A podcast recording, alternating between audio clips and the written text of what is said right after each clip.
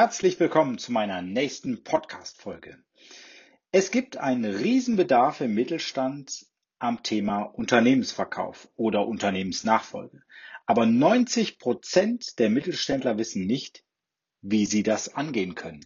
Mein Hinweis heute, seid kreativ. Denn wenn der Verkauf nicht sofort gelingt, warum nicht mal über ein Joint Venture mit klaren Exit-Regeln nachdenken? Und wenn das nur als Zwischenschritt gedacht ist. Ja, wie meine ich das? Ich bin fest davon überzeugt, dass jedes mittelständische Unternehmen verkaufbar ist. Und ich bin fest davon überzeugt, dass jeder mittelständische Unternehmer immer dreimal an seinem Unternehmen verdienen sollte.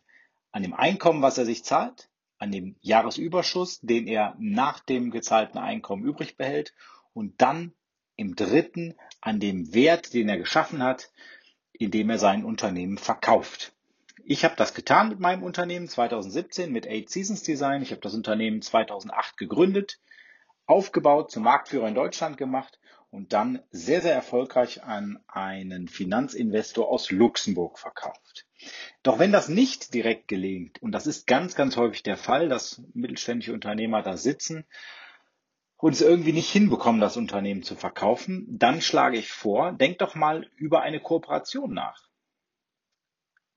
oder über ein arbeitsteiliges Arbeiten mit einem Kooperationspartner. Zum Beispiel A und B schließen sich zusammen und A macht den Vertrieb und B vielleicht die Produktentwicklung, weil genau dort die Stärken des jeweils anderen liegen.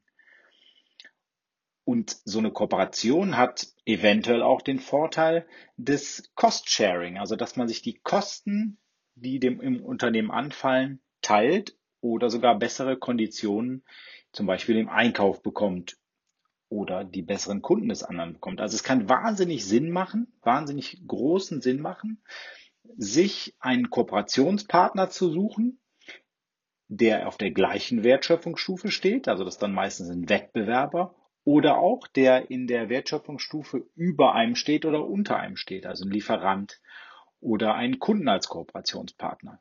Und hier kann man genau festlegen, dass man sagt, ich bleibe in dieser Kooperation noch zwei Jahre dabei oder noch ein Jahr dabei, bis du richtig schlau bist in diesem Bereich, lieber Kooperationspartner, und dann steige ich aus. Du musst mir dann den den Wert X zahlen. Ja, und ich gebe dafür mal ein konkretes Beispiel. Was fällt mir ein? Nehmen wir den Gaswasserinstallateur, der gemeinsam mit seinem Großhändler eine Kooperation schließt. Denn der Großhändler will jetzt hier in meinem Beispiel in diesen Markt des ähm, Gaswasserinstallateurs hinein und der Gaswasserinstallateur ist vielleicht 60 Jahre alt und sagt immer, ich will noch zwei, drei Jahre dabei bleiben und dann möchte ich in Rente gehen. Das macht totalen Sinn, weil wir hier zwei Wertschöpfungsstufen haben. Das gibt einmal richtig gute Preise für den Installateur und auf der anderen Seite für den Großhändler, der hat einen direkten Endkundenkontakt und dadurch natürlich auch wahnsinnig starke Margen, denn er kauft bei seiner Quelle und verkauft dann seine Produkte am Ende des Tages direkt an den Endkunden und das bringt ihm richtig Marge und so kann er lernen, wie das Installateursgeschäft funktioniert und dann vielleicht hingehen und sukzessive, wenn seine Kunden älter werden, denen vielleicht zukünftig anbieten und sagen, hör mal, willst du nicht Partner bei mir werden, Installateurpartner, du kannst dann noch zwei Jahre dabei bleiben und dann kaufe ich dir das Unternehmen ab. Wichtig dabei ist, dass man die Spielregeln ganz, ganz klar festzurrt. Also zum Beispiel, ganz klare Zeitvorgaben, nämlich dass der Installateur sagt, ich möchte maximal noch zwei Jahre dabei bleiben. Ganz klar die Zuständigkeiten klärt. Also es macht keinen Sinn, dass der Installateur irgendwann auf die Idee kommt, bei einem anderen Großhändler zu kaufen, weil er die Ware da billiger bekommt. Also das muss ganz klar geregelt sein. Und das Dritte ist, es muss ganz klar geregelt sein, was wer verdient. Und wenn diese drei Punkte geregelt sind, dann macht so eine Kooperation Sinn.